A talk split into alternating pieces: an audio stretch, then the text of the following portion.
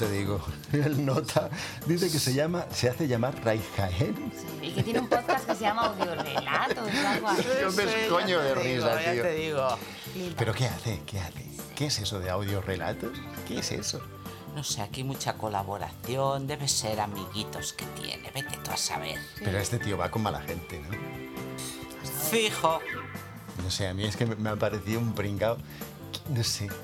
Yo, ¿tú, ¿Tú lo irías, Anabel? Hombre, pues yo qué sé, llamándose bolido sonoro. No sé. Será por eso que será interesante. ¡Eh! ¡Eh, eh, que viene, que viene! Que viene, que viene. Cu- Cuidado, cuidado. Hombre, Felipe. Nada, tómate algo. Venga, lo que quieras.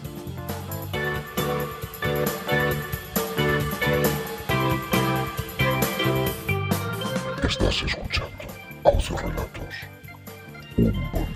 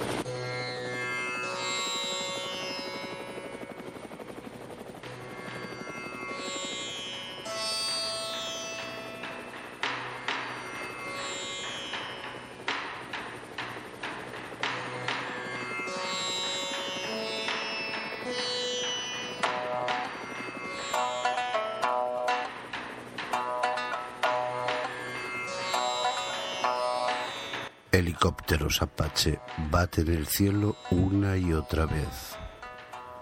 Aviones F-16 rompen la barrera del sonido.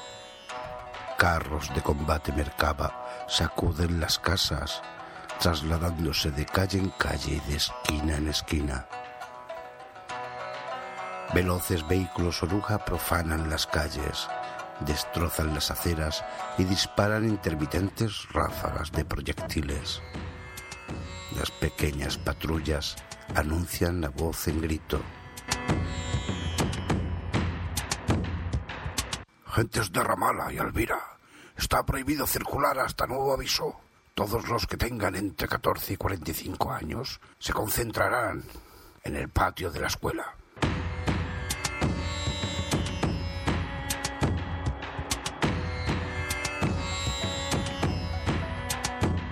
Hermano, que vive tan solo una calle más allá de mi casa, me llama por teléfono. Voy a cumplir los 45. ¿Salgo?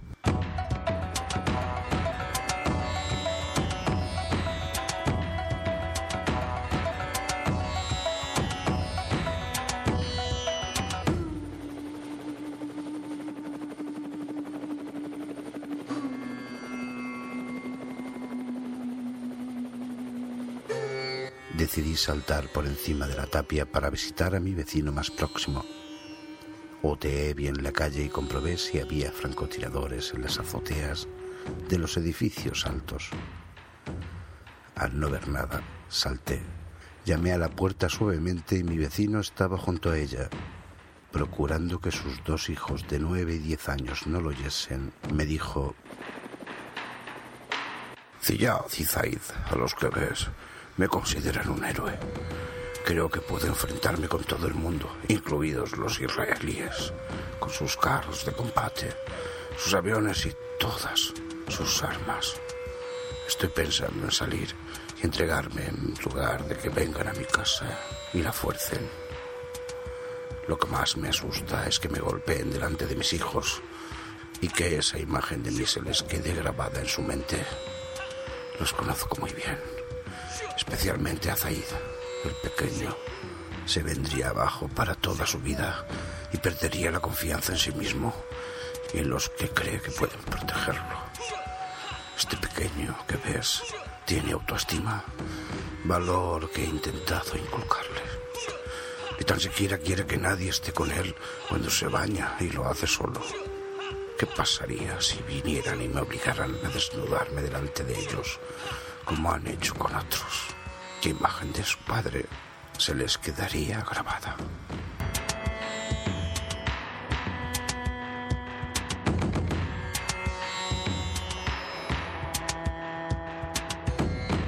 No le contesté, pues lo comprendía.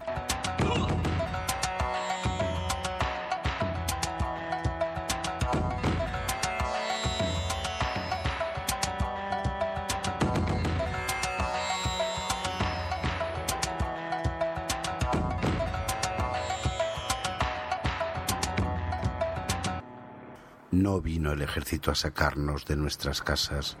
No dormimos bien. Nos quedamos viendo la televisión que emitía programas con canciones orientales y occidentales y jugando al parchís en la mesa. Limpiamos y ordenamos la casa.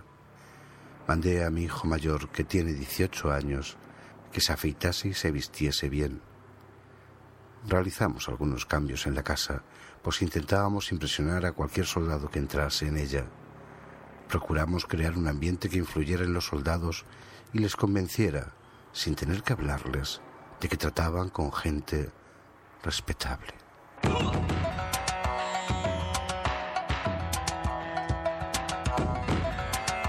El ejército no vino a sacarnos de casa y continuamos oyendo el retumbar de los helicópteros Apache, los aviones F-16 rompiendo la barrera del sonido, el ruido de los mercabas sacudiendo las calles y las casas el silbido de los proyectiles que disparaban los vehículos oruga y el altavoz que anunciaba de vez en cuando que estaba prohibido circular.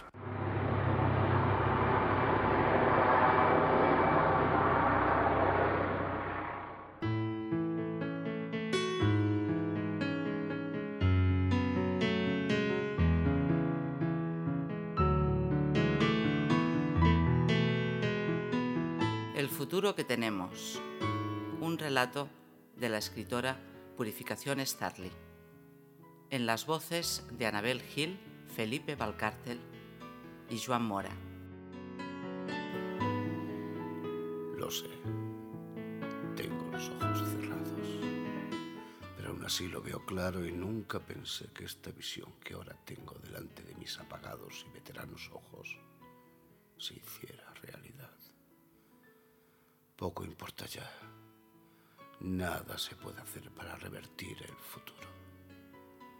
De nada vale quejarse ahora que ya todo está perdido. Gritos y gritos es lo que hubo en un tiempo mejor. Voces altas pidiendo, rogando, clamando a oídos sordos que se actuara, que se pusiera remedio a una situación que aún era digna de serlo. De la ventana de un trigésimo cuarto piso, y como si del canto de Dante Alighieri del mismo número se tratara, solo veo el infierno. Un cielo plomizo, el aire viciado hasta límites insospechados, solo humo, eso sí, de una rica gama de grises y negros, hormigón gris, y lo que no se ve,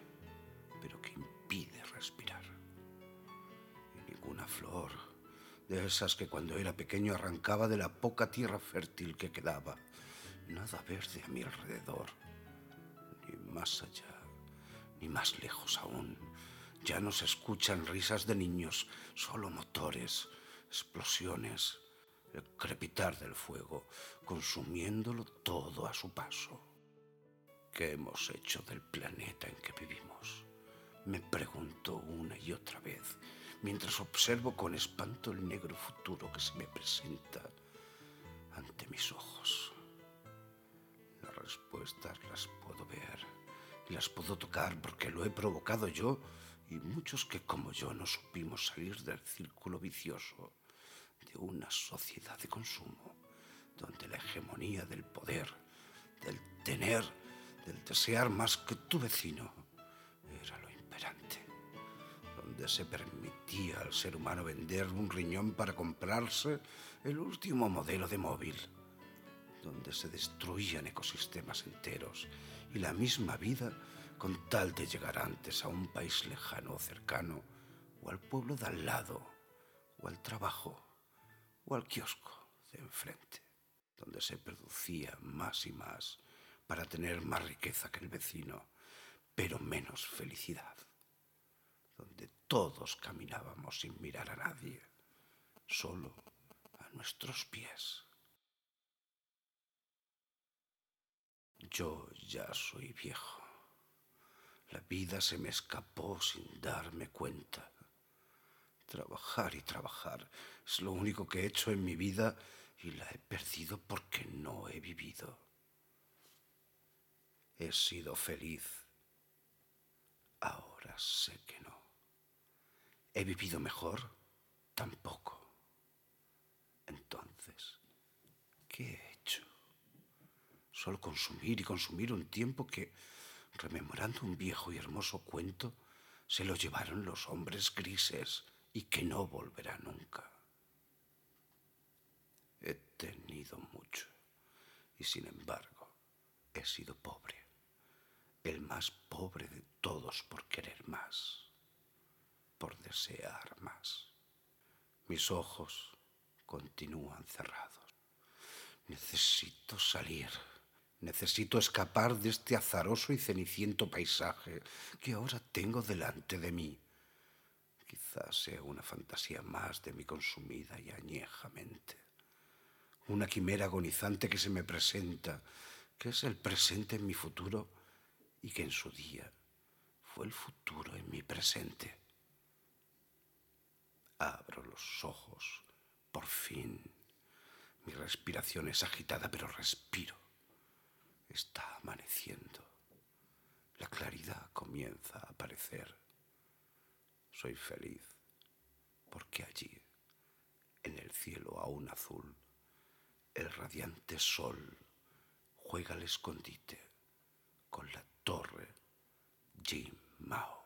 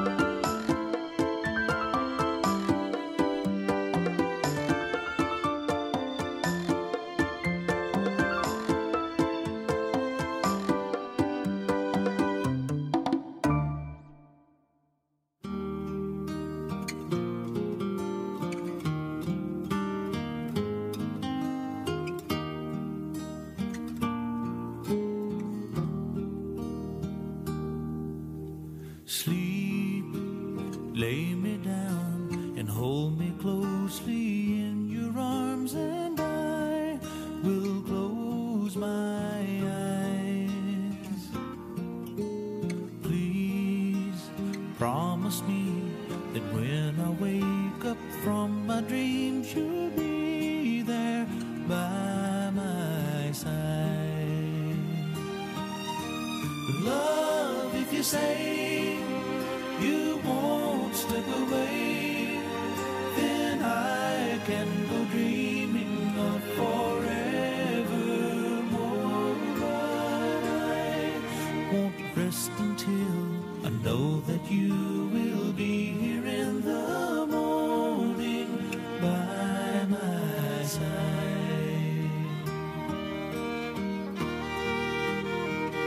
Tardíamente, en el jardín sombrío, tardíamente entró una mariposa, transfigurando en alba milagrosa el deprimente anochecer de estío. Y, sedienta de miel y de rocío, tardíamente en el rosal se posa, pues ya se deshojó la última rosa con la primera ráfaga de frío. Y yo, que voy andando hacia el poniente, siento llegar maravillosamente, como esa mariposa, una ilusión. Pero en mi otoño de melancolía, mariposa de amor, al fin del día, qué tarde llegas a mi corazón. Love, if you say you won't slip away, then I can go dreaming of forevermore.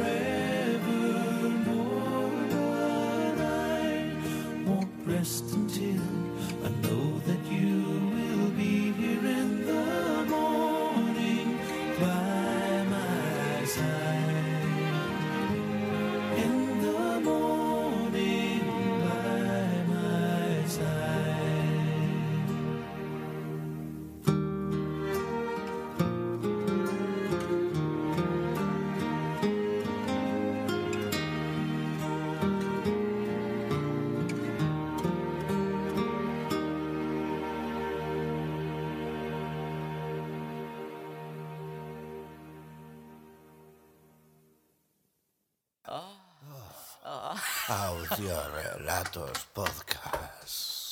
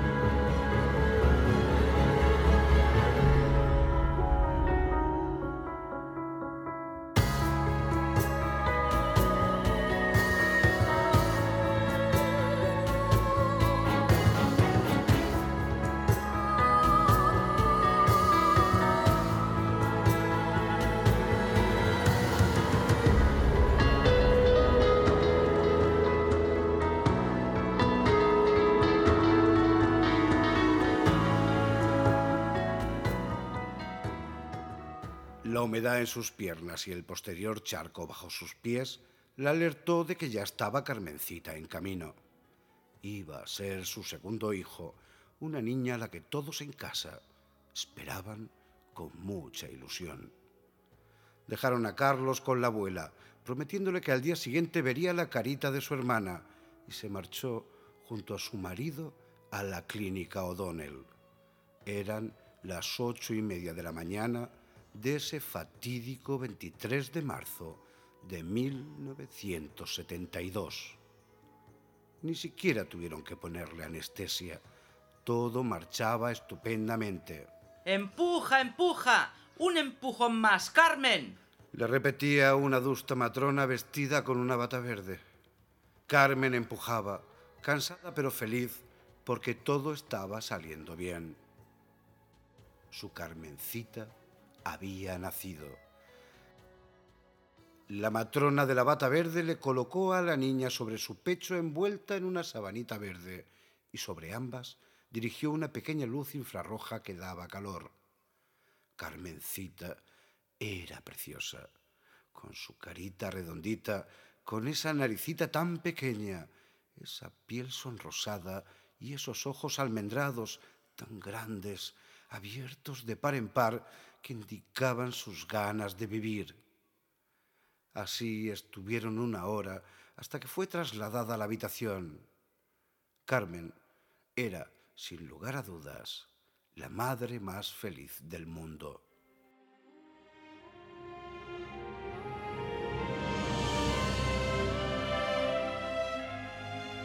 Ya en la habitación le indicó a su marido que fuera a comprar un chupete y que luego se marchara a casa, que allí ya no tenía nada que hacer porque todo estaba bien, porque ambas estaban bien y que mejor estaría en casa con Carlos.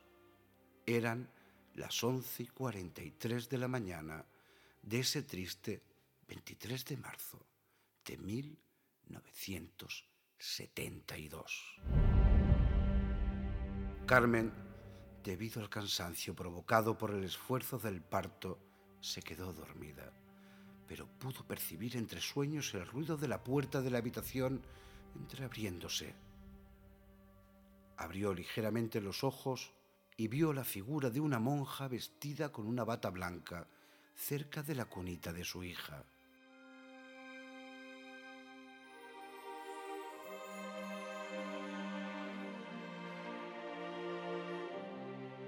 Me llevo a la niña para hacerle el reconocimiento médico pertinente. Soltó la monja sin previo aviso. No pasa nada. Es normal.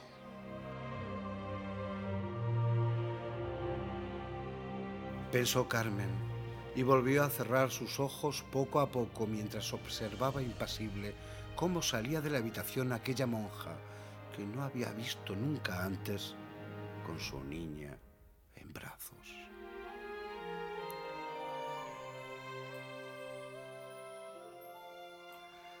A la media hora vuelve a entrar alguien a la habitación.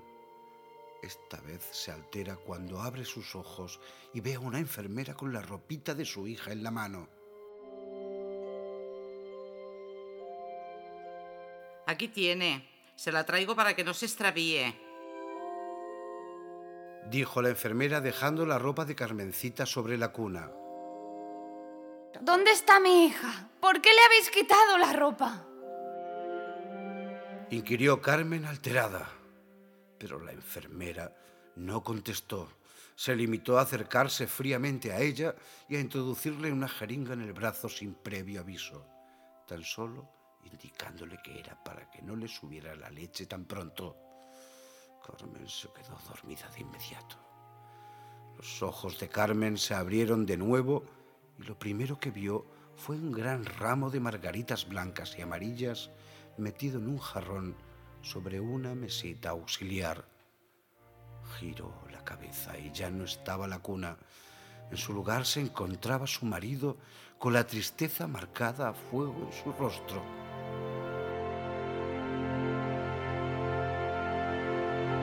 ¿Dónde está Carmencita? ¿Y la cuna? ¿Dónde está nuestra hijita?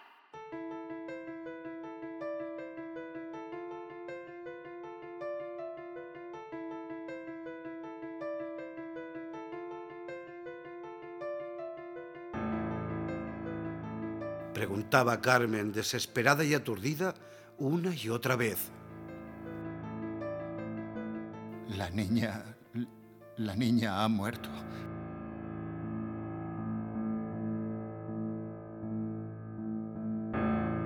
Respondió el marido abatido. Un grito horrísono salió de aquella habitación. Eran las seis de la tarde de aquel sombrío 23 de marzo de 1972. El seco ruido de la madera vieja del reducido ataúd que en su día tuvo que ser blanco saca a Carmen del aciago abismo en el que sus recuerdos la habían colocado. Suelta la mano de su marido para colocarse mejor la bufanda. Aquel 17 de noviembre de 2011 hacía mucho frío en el cementerio de la Almudena. La cajita está destrozada. Han pasado muchos años. Sentimientos encontrados son los que en ese momento tiene Carmen. Nunca la creyeron cuando decía que su hija no estaba muerta, ni siquiera su marido, a pesar de estar a su lado en el sufrimiento todo ese tiempo. Nadie la creyó cuando repetía hasta la desesperación que aquel bebé muerto que le enseñaron no era su Carmencita, que su hija tenía la cara redondita y la nariz pequeñita, que estaba rosadita, y que ese cuerpo que le mostraba aquel hombre en la morgue de la maternidad O'Donnell parecía de cera. No, mil veces no, que ella no era su hija.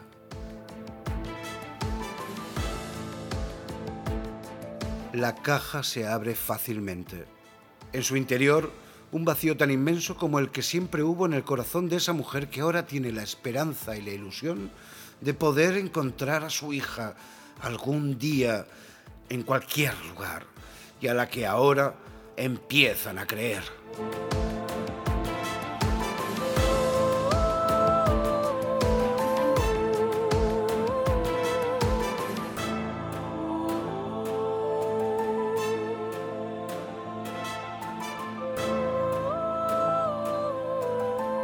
Habéis escuchado Audiorelatos, el primer programa de la segunda época de saber lo que dura esto, salvo que miméis no tanto al que lo hace, sino a quienes colaboran, comparten y difunden este proyecto, humilde proyecto, pero muy necesario, creo yo. Audiorelatos, wordpress.com, un proyecto de Ray Jaén.